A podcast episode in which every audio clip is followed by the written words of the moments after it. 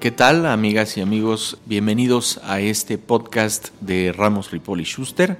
Mi nombre es Rubén Darío Gómez Arnaiz, soy socio encargado de la práctica fiscal en el equipo de fiscal y comercio exterior de la firma. En esta ocasión vamos a tratar un tema que es parte de la reforma del paquete fiscal de 2020 propuesto por el gobierno federal, específicamente en las llamadas cláusulas antiabuso. Este tema tiene mucho que ver, eh, o todo que ver, con una actividad importantísima para nuestra práctica que es la planeación fiscal. Comencemos por aclarar que la planeación fiscal es un derecho de los contribuyentes, es decir, tenemos el derecho para ubicarnos en los supuestos previstos por la ley que más nos convengan para el cumplimiento de nuestras obligaciones fiscales.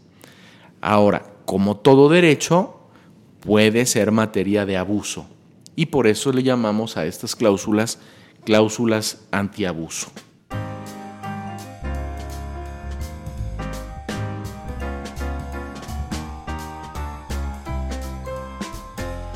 Para entender mejor el tema, vamos a poner un ejemplo. Imaginemos que una persona una persona física quiere vender un terreno o local o casa que es de su propiedad. Para ello, pues las leyes fiscales prevén el régimen que le toca, si fuera como persona física y, por ejemplo, como una actividad empresarial. Imaginemos que esta persona física quiere venderlo como parte de una actividad empresarial. La ley diría, no tienes obligación de acumular esos ingresos para efectos fiscales, es decir, de considerarlos como base para el pago de impuestos, sino hasta que recibas efectivamente el precio de esa casa. Bien, pues esa persona física se da de alta, se inscribe con obligación como persona física con actividad empresarial, es decir, me voy a dedicar a comprar y vender casas o terrenos o inmuebles, y por lo tanto, cuando vaya a acudir ante un notario a enajenar, a vender ese inmueble, no va a sufrir la llamada retención del impuesto sobre la renta. Es decir, el notario va a decir, vaya usted y declare el ingreso que vaya a tener en sus propias declaraciones, aquí no le vamos a retener la ganancia, el impuesto por la ganancia.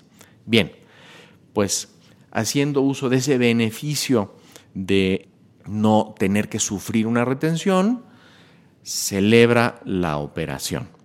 Pero se da cuenta de que tiene demasiada ganancia por la venta de ese inmueble.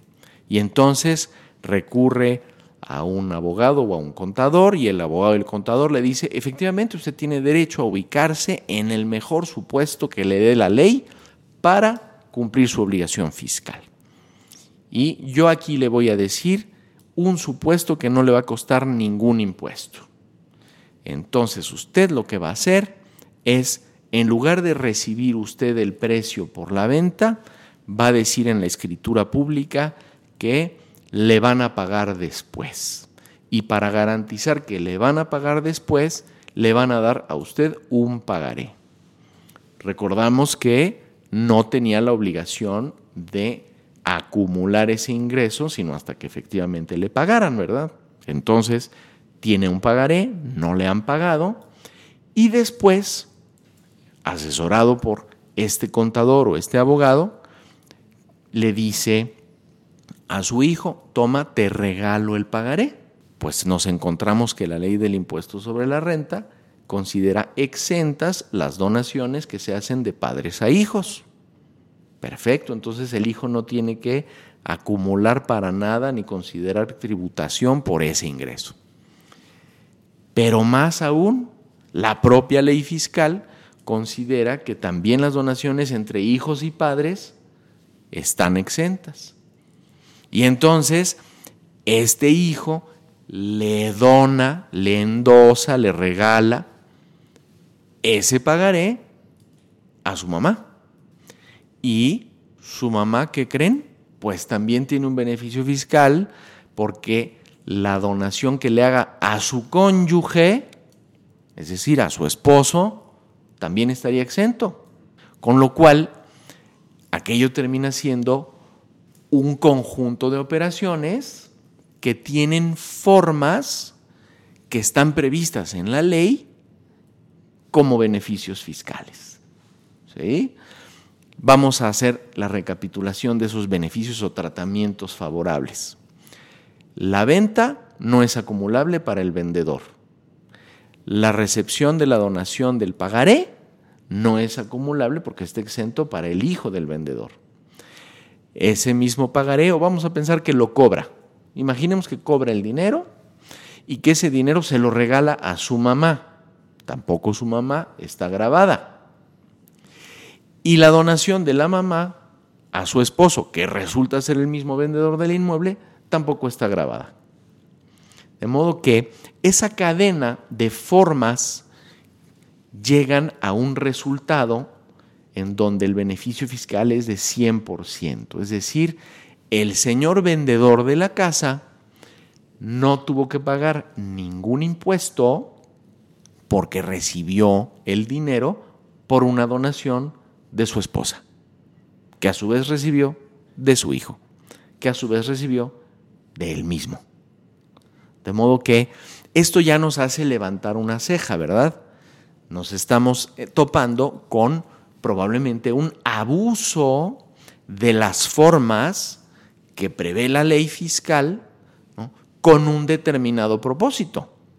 Si se fijan, el propósito de la ley fiscal aquí es que por ejemplo, las personas físicas que llevan a cabo una actividad empresarial no tengan que pagar impuestos por dinero que todavía no reciben, sino que hasta que efectivamente cobren. Eso está muy bien. Y también el beneficio fiscal que quiere dar la ley eh, de que una, eh, una donación entre padres e hijos pues, se apegue a un vínculo natural, familiar, pues es natural, esas donaciones no deberían causar impuestos. Entonces, el fin de promover las relaciones familiares que puede estar ahí adentro del propósito de la ley se está usando para otra cosa. Y lo mismo del hijo a la madre y de la madre al esposo. Esta concatenación o conexión de actos que dan como resultado un beneficio fiscal están traicionando el propósito para los cuales se previó en la ley ese beneficio fiscal, ¿verdad? Sin embargo, como estaba la ley hasta el 31 de diciembre de 2019, operaciones como estas no podían ser observadas por la autoridad fiscal. La autoridad fiscal está sujeta por un principio que se llama legalidad y que dice que los impuestos se causan conforme se van actualizando las hipótesis jurídicas o de hecho previstas en la ley. Y aquí se fueron actualizando una por una de manera limpia. Lo que hay que ver es el contexto. Un poco de eso se trata esta lógica de las cláusulas antiabuso.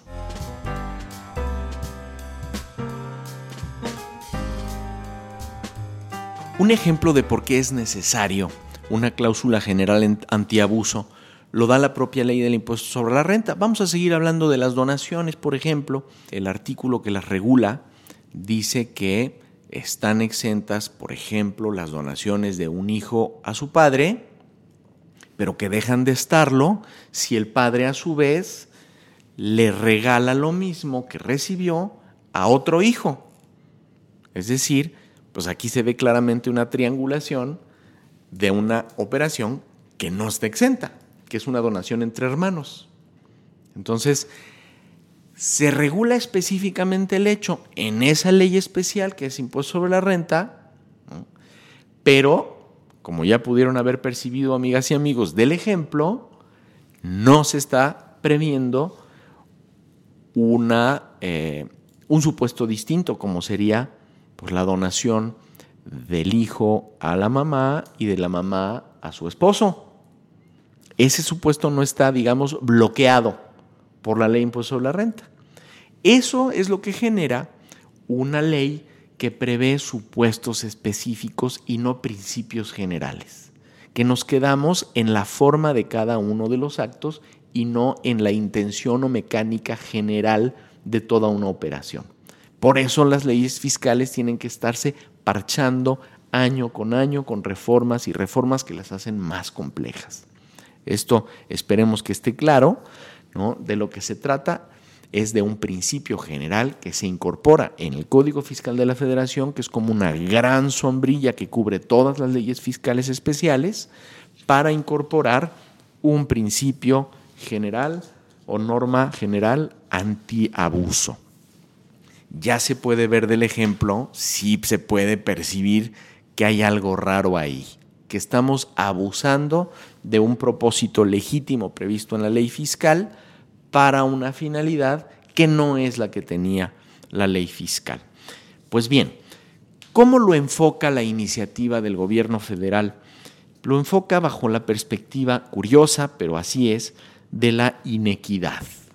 Es decir, hay contribuyentes, como el del ejemplo, que realizan ciertos actos que tienen un objetivo, que es encontrarse en una posición fiscal más favorable que otros que, por ejemplo, venderían su casa y tendrían que pagar el impuesto correspondiente, pero no estuvieron asesorados, no tuvieron acceso a este mecanismo de elusión fiscal.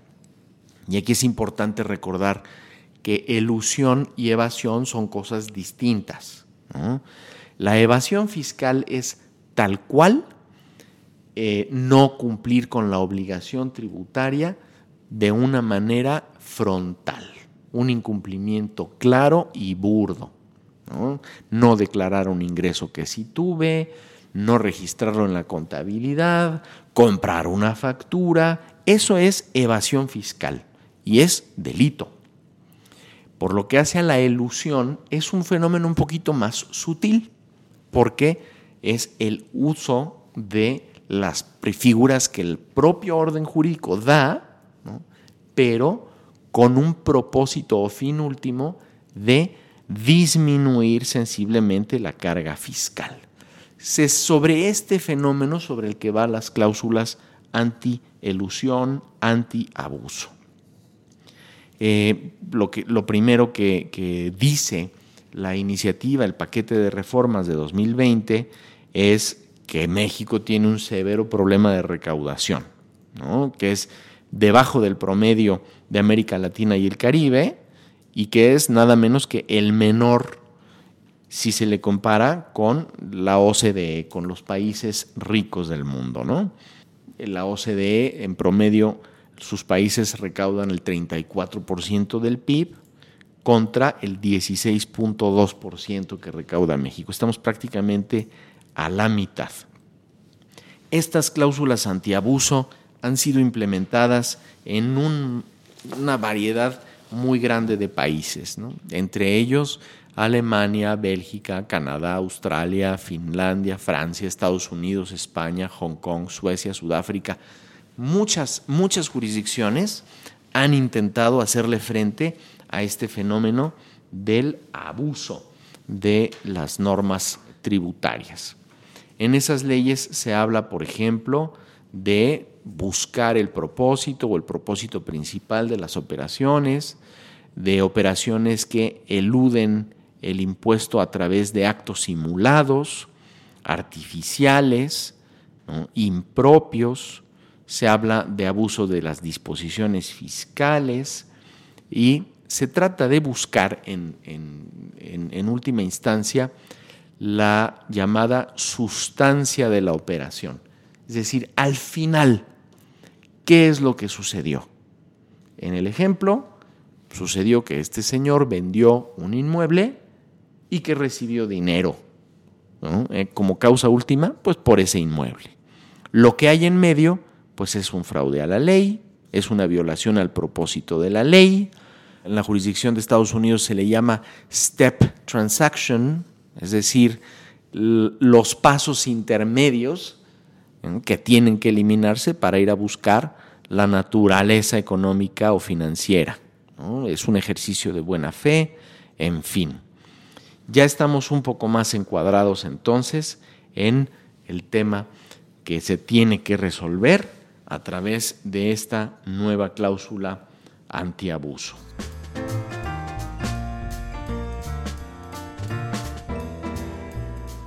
Cabe destacar que esta no es una figura completamente nueva en nuestras leyes. Ya desde la antigua ley del impuesto sobre la renta, en el artículo 213, hoy se recoge en el 177 de la propia ley, se decía que para efectos de un determinado título, no me voy a meter en tecnicismos de, de paraísos fiscales y demás, que para efectos de ese título las autoridades fiscales podían en sus facultades de comprobación, es decir, en sus posibles auditorías y revisiones a los contribuyentes, determinar la simulación de actos jurídicos.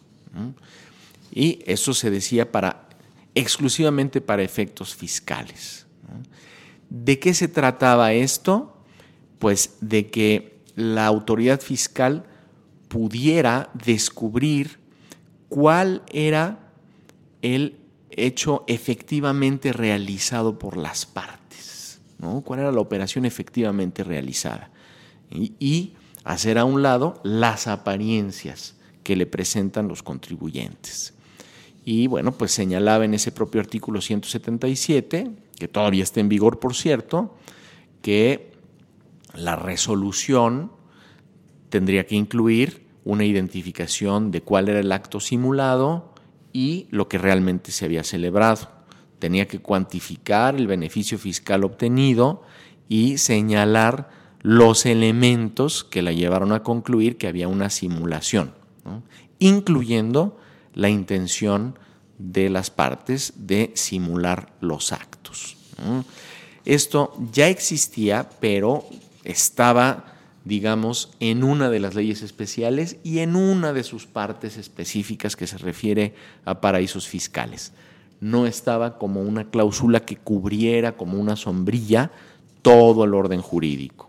Ahora sí, en el artículo 5A del Código Fiscal de la Federación, que entró en vigor el primero de enero de este año 2020, señala que los actos jurídicos que carezcan de una razón de negocios y que generen un beneficio fiscal, directo o indirecto, tendrán los efectos fiscales que correspondan a los que se habrían realizado para la obtención de un beneficio económico razonablemente esperado. Esto parece muy complejo, pero en realidad vamos a poner atención en dos elementos. Uno, los beneficios fiscales.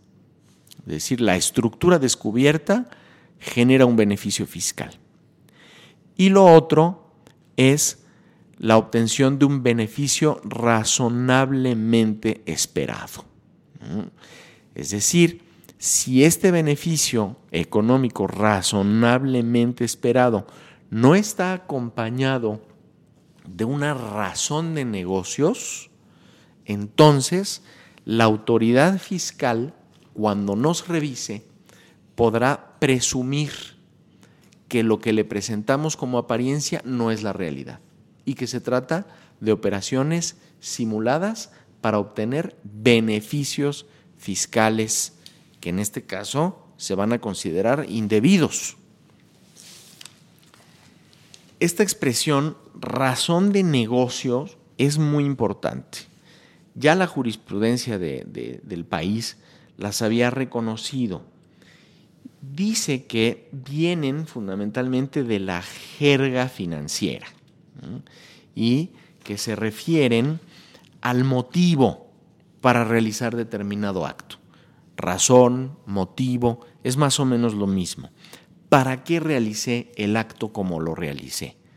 Pues lo realizaste, si se trata de una operación simulada, con la finalidad de obtener un beneficio fiscal y no con la eh, finalidad de obtener un beneficio económico razonablemente esperado. Ahí es donde se descubre el elemento de la intención.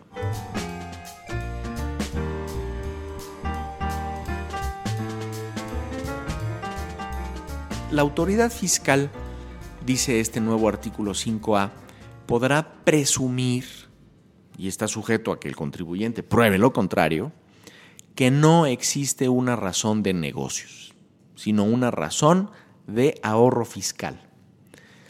¿Y cuándo va a poder presumir esto? Cuando el beneficio económico que sea cuantificable como el razonablemente esperado sea menor al beneficio fiscal.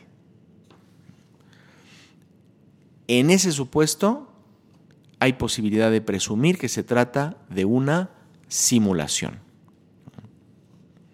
También va a poder presumir la autoridad fiscal, como en el ejemplo que hemos eh, utilizado, que una serie de actos jurídicos carecen de razón de negocios cuando el beneficio económico pudiera alcanzarse a través de la realización de un menor número de actos y que el efecto fiscal de estos actos, los normales, hubiera sido más gravoso. Si se fijan, aquí está claramente ejemplificado con el caso. Hay una serie de actos que es una venta, la emisión de un pagaré y tres donaciones que no tienen una razón de negocio. Están puestos ahí más bien para obtener un beneficio fiscal. En ese caso, el beneficio fiscal pues es mayor que el que normalmente hubiera habido si se hubiera realizado la operación de venta, la determinación de una ganancia por la venta y el pago del impuesto. Entonces, Aquí se va ejemplificando poco a poco cómo podría ir caracterizándose esto en la práctica.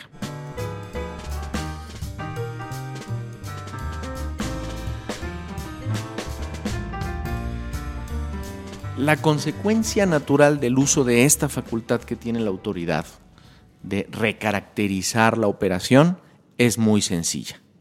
Se tendrán que pagar los impuestos como si no se hubieran realizado las operaciones simuladas y atendiendo a la sustancia económica de la operación realmente eh, celebrada.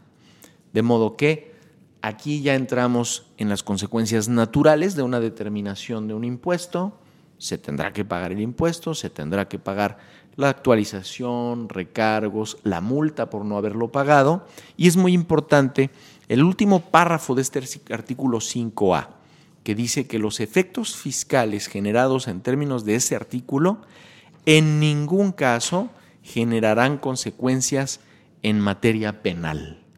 Es decir, en este caso, si se utilizan las facultades especiales del artículo 5A, no va a derivar en una investigación o incluso en una causa penal por el delito de evasión fiscal ni por ningún otro.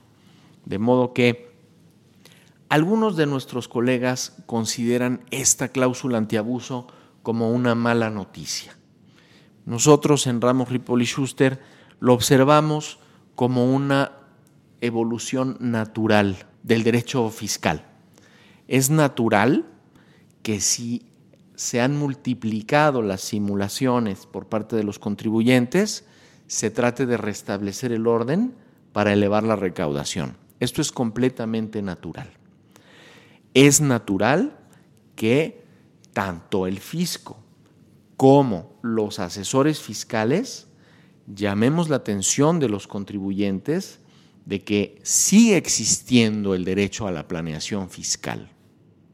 Sigue existiendo esa posibilidad de ubicarnos en los supuestos de ley que más nos convengan.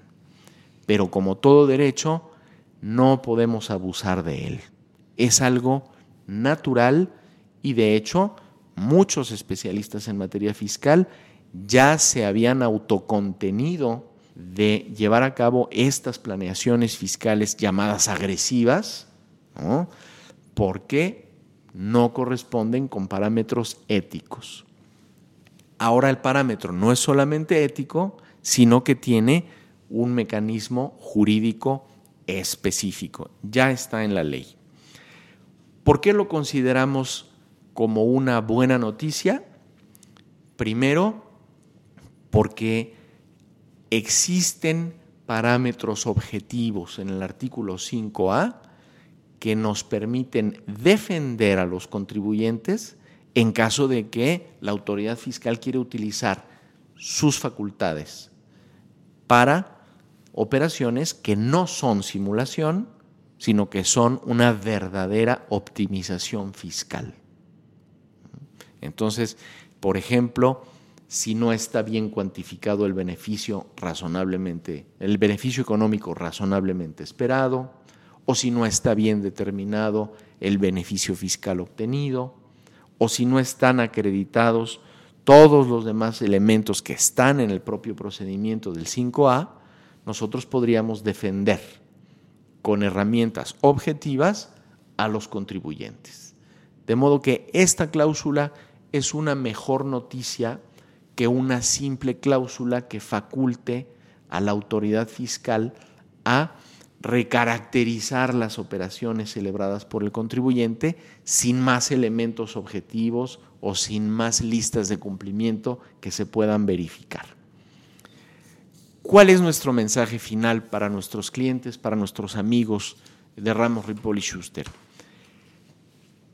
El elemento fiscal va a ir definiendo poco a poco el perfil de las empresas y de las personas los irá definiendo como agentes de un cambio social, como agentes de una responsabilidad social que sí tenemos y en ese sentido nosotros estamos deseosos de continuar apoyándolos en ser fieles cumplidores de la ley y también estamos comprometidos a ser fieles y férreos defensores de cualquier abuso que se quiera cometer por la autoridad fiscal con la misma ley. De modo que adelante, no nos dejemos asustar por lo que escuchemos por ahí en las calles. La cláusula o norma antiabuso es una herramienta legítima de las autoridades fiscales y también es un medio de defensa para los contribuyentes que usan adecuadamente su derecho a la optimización fiscal. No me queda sino agradecer a ustedes la paciencia, espero que esta cápsula haya sido de su interés y les recuerdo que la firma Ramos Ripoli Schuster está presente en todas las redes sociales habituales, Facebook, Twitter, Instagram y LinkedIn. Esperamos eh, tener interacción, nos dará mucho gusto intercambiar algunas ideas o eh, despejar algunas dudas por esos medios. Me despido de ustedes. Mi nombre es Rubén Darío Gómez Arnaiz, socio encargado de la práctica fiscal en el equipo de Fiscal y Comercio Exterior de Ramos Ripoli Schuster. Muchas gracias.